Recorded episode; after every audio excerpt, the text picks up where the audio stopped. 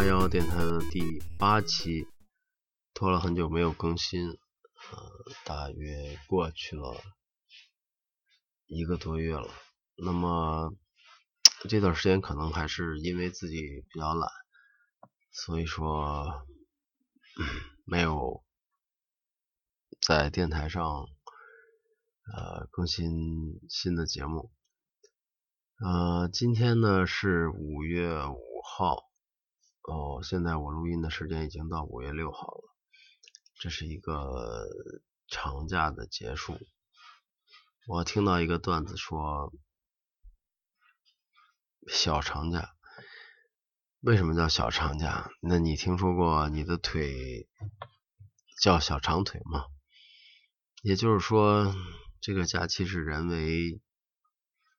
安排的让你觉得它很长，实际上它只不过是一个普通的假日而已。那么这个假期大部分时间我都宅在家里。完了，今天呢，我出去徒步了一整天，呃，大约徒步了八小时到十小时吧。呃，因为速度很慢，基本上属于散步的。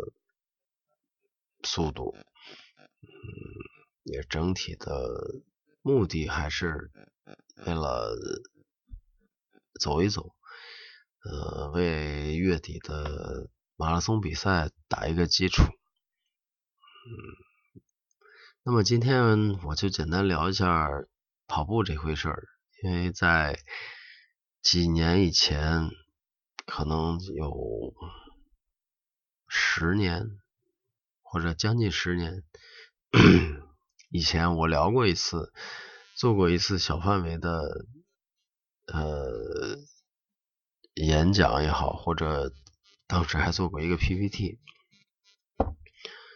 讲我自己跑步的经历。那么这个东西也不太好复制，嗯，包括这些年我越来越不在。社交平台，比如说微信上公开自己跑步的经历，或者说，嗯，比赛的成绩。首先是成绩很糟糕，因为我是一个虽然跑跑马拉松比较早，但是成绩水平很差的选手，也就是接近关门的选手。第二呢，我觉得这件事越来越成为我生活的一部分，我。不太愿意拿出来炫耀，也可能有的人把跑步或者把跑的比别人快当成自己生活的目标或者满足感的来源，嗯，但很明显我不是这样的，所以说我也不太好评价别人的选择。就像有的人对读书、看电影、打游戏。哦，这些可量化的生活追求，呃，来比较一样，我认为作为一个成年人比较这些东西，呃，没有太大的意义。那么说回跑步，我觉得它的好处很多。呃，我是从。呃，毕业，大学毕业工作以后，打过几年篮球，也就是说周末，呃，会经常去球场打一打。后来就觉得，第一是身体条件会下降。嗯，有一个笑话说，呃，你原来跳跳起来是三十厘米，现在你肚子上捆了一袋面粉，嗯。那 你还能跳三十厘米吗？也就是说，你胖了，你胖了十公斤，就相当于你的肚子上捆了一袋十公斤的面粉。那你还能跳那么高吗？因为篮球相对来说，第一是对抗，第二是要有要有要有弹跳。所以说，我在一段时间以后就觉得要放弃这个运动了。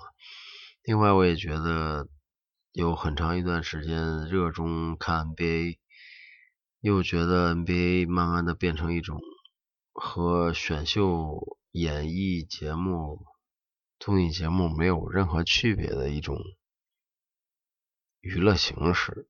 也就是说，我们看到一些演呃球员，实际上也是演员，嗯，并没有太大的区别。这句话可能会遭到一些球迷的反对，但我就是这么认为的。也就是说，我们从每一天的直播，或者是呃比赛资讯里，找到一些自我满足感。然后找到一些乐趣，但是呢，这个运动或者说这个比赛代表的运动，其实不是运动本身，运动更多的应该是自己去参与到里面。所以说，如果你一周打一次篮球，你打得很开心，你顺便聊一聊 NBA 还好。但是你如果天天拿着手机，或者说坐在电脑或者电视前面，然后每天都关注着谁能够进西部决赛，谁的排名，或者谁的哪个明星的伤病啊，或者薪薪水多少，我觉得跟追追逐这个呃什么偶像明星没有任何区别，在我看来是挺无聊的事儿。所以篮球就否了，或者是说，我更愿意选择一种少少一点团队合作的，就是说你不需要别人，你就可以去运动。完了以后呢，你的场地限制要少一点。那么跑步是一个好的选择，它的成本也非常低，你可能什么也不需要，你明天早晨。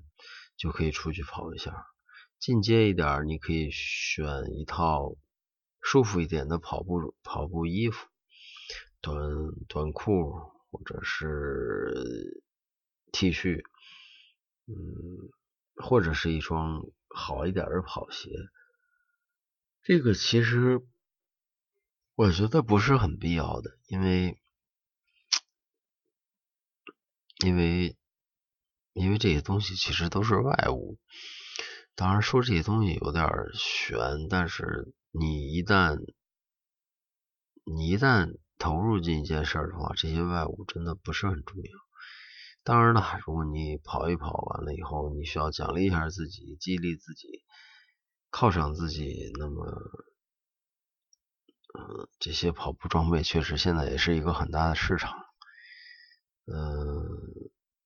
今年是我跑马拉松的第八年，嗯，回想第一次跑步的经历是这样的：我第一次跑步以前，跑马拉松以前，我应该是有两年左右的时间在慢慢的长跑，但是但是长度很有限。然后有一次我在公园里遇到。一些跑步的人，也就是本地的一些跑友，然后在一一年的时候，他们说说太原有一个马拉松比赛，嗯，建议报名。然后我想报一下试试。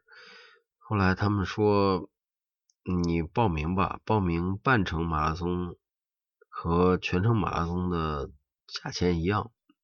好像我记得好像是三十块钱，于是我就报名了。我报了个全程，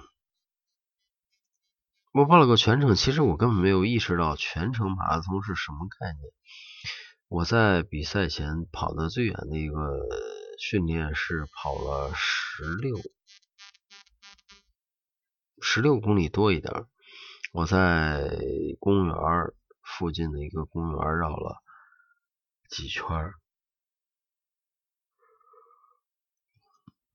这个训练量也只能完成一个半程马拉松，也就是二十一公里。但当时并不清楚啊，自己什么也不知道，于是就去了太原，因为太原比较近。呃，等我开始跑的时候，我就觉得自己并没有这个能力完成。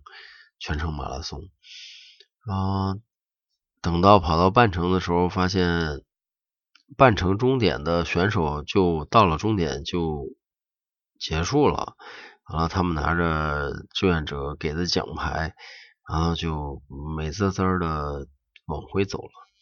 而我呢，跟另外一些报了全程的还在后面慢慢颠的选手，只能一点一点往前走。当年我和一个。石家庄本地的朋友，呃，叫小王啊，我和小王也都是新新跑者，就是也没有很多经验。完了以后，他还好一点，他还带了一些盐丸，嗯，补充电解质，也给我吃了。但是他的问题就是抽筋了。完了，跑跑走走，我和他走了一段，大约走到三十几公里，嗯，我俩就分开了。嗯，我比他稍快一点，嗯，其实并不是我的能力比他强，而是我在那个阶段没有出现他的抽筋状态。然后我在不停的往前走的情况下，遇到了好多呃跟我类似的，平时锻炼训练不够，完了在在后程就非常痛苦的选手，然后都在那都一起走，因为你已经跑不起来了。嗯，我印象很深的是在在快接近终点的时候，我还遇到一个清华的。兄弟，这个兄弟比我小一点，然后他非常积极的鼓励我说：“嗯，加油，加油，咱们一起跑一段。”但是我跟他可能跑了有一百米，我就跑不起来了，因为因为在那个时候，你的你的训练量不够，你的腿就属于那种，你感觉就肌肉在撕裂的状态，根本抬不起来，呃。最终的结果还是挺不错的，因为那一年的太原马拉松是五小时十五分关门，嗯，在现在看来可能有点不近人情。现在很多比赛都到六小时甚至七小时关门。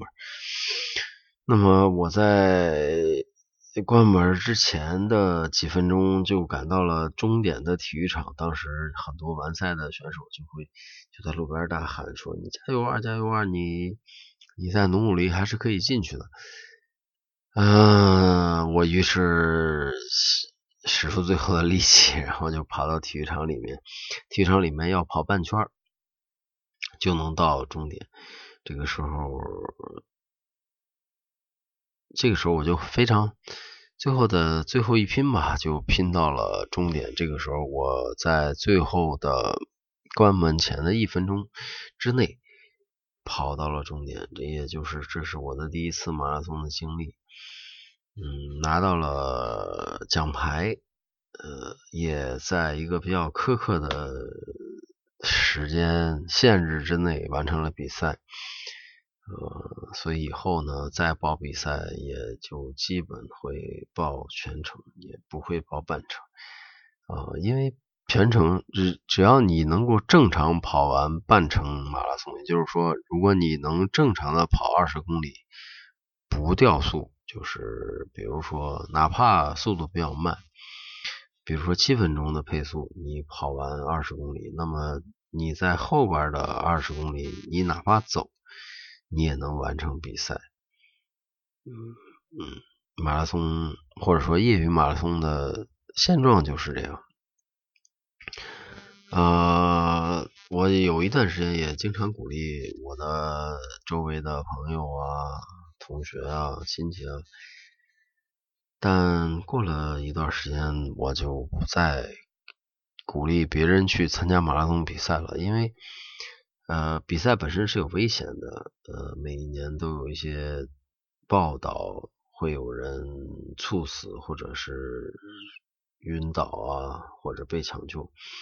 但猝死的基本，或者说大部分猝死的案例都是因为年轻的学生没有经过马拉松训练，完了呢，他们在跑马拉松比赛的时候过于冲动，尤其是他没有参加过比赛，他报了一个半程比赛，他平时可能只跑五公里，但是在跑二十公里这个赛程上就太拼了。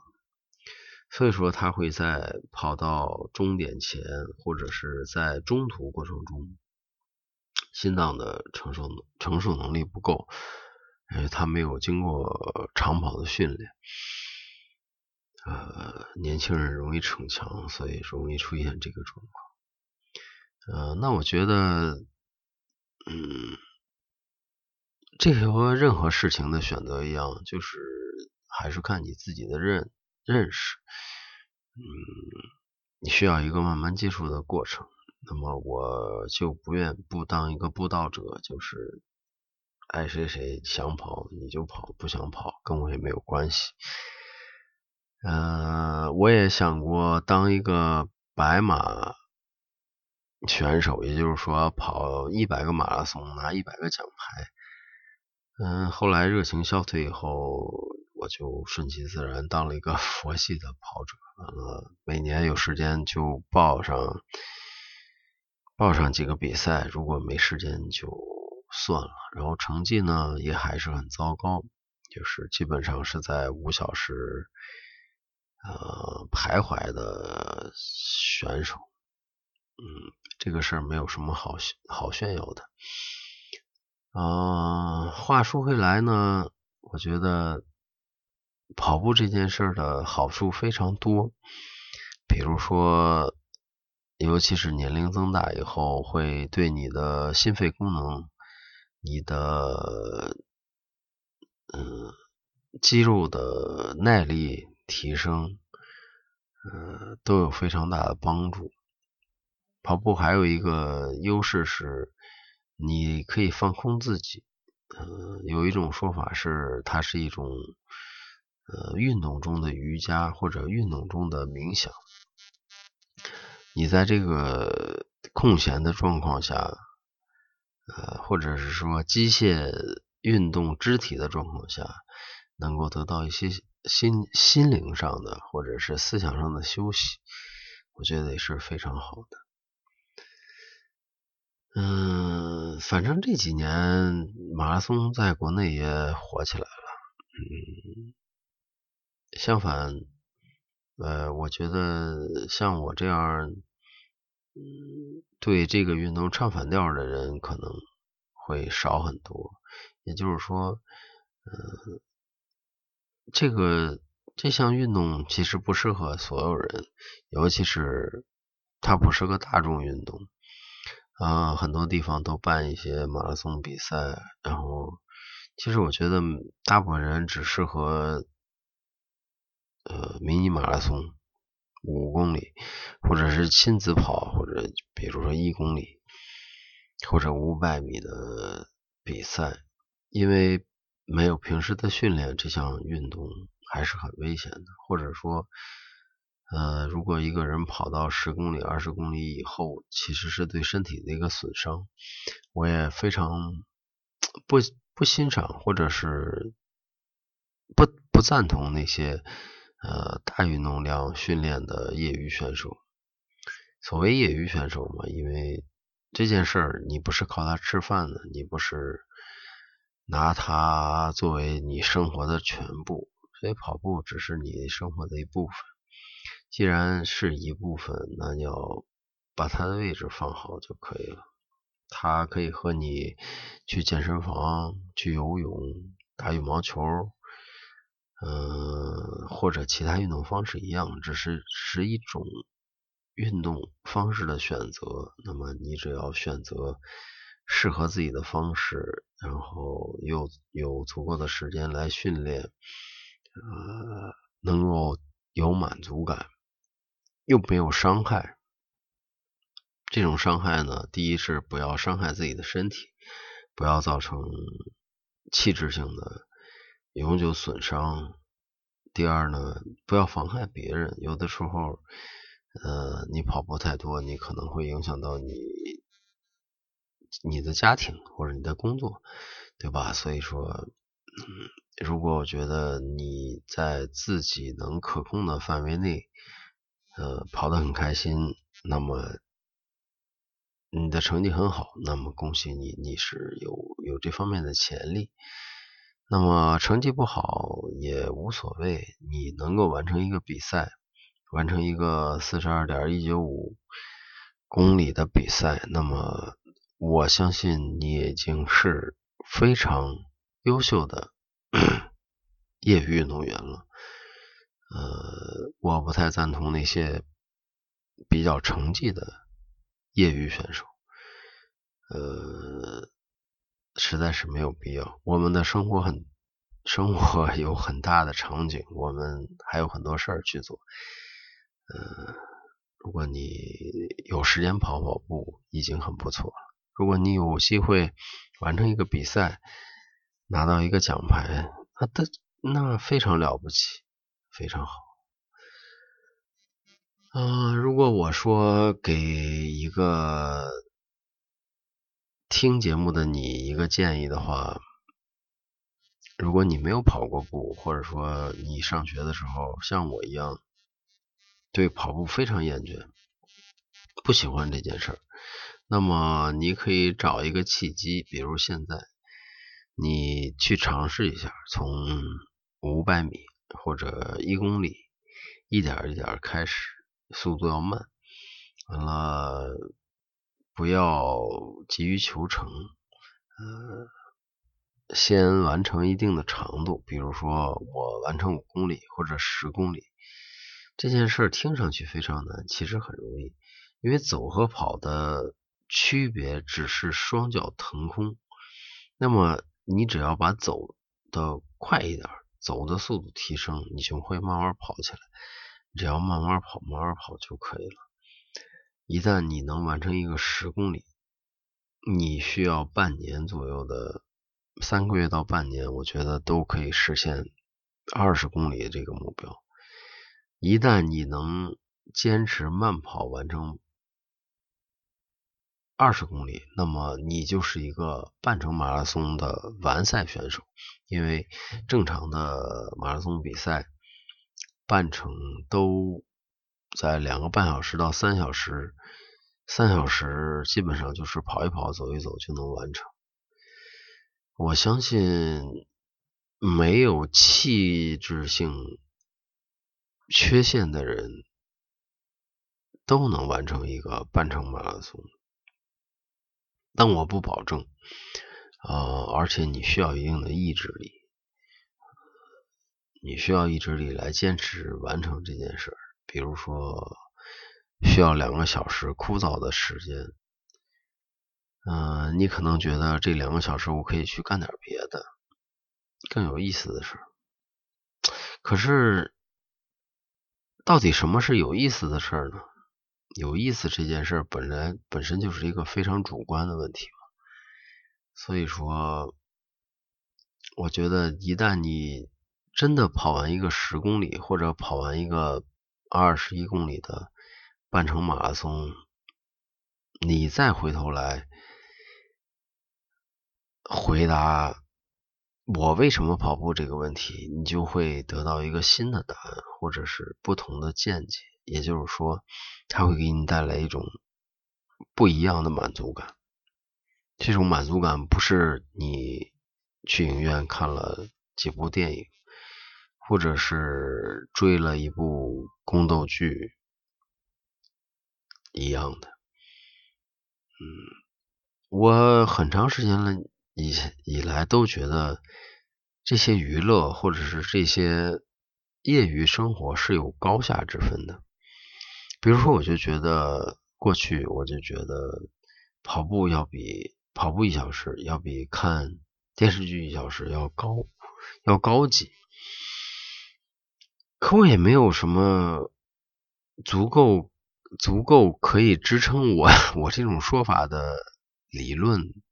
原因，嗯，后来我就放弃我的这种想法了。我认为其实都是一样的，只是你个人选择不同。那么你自己的选择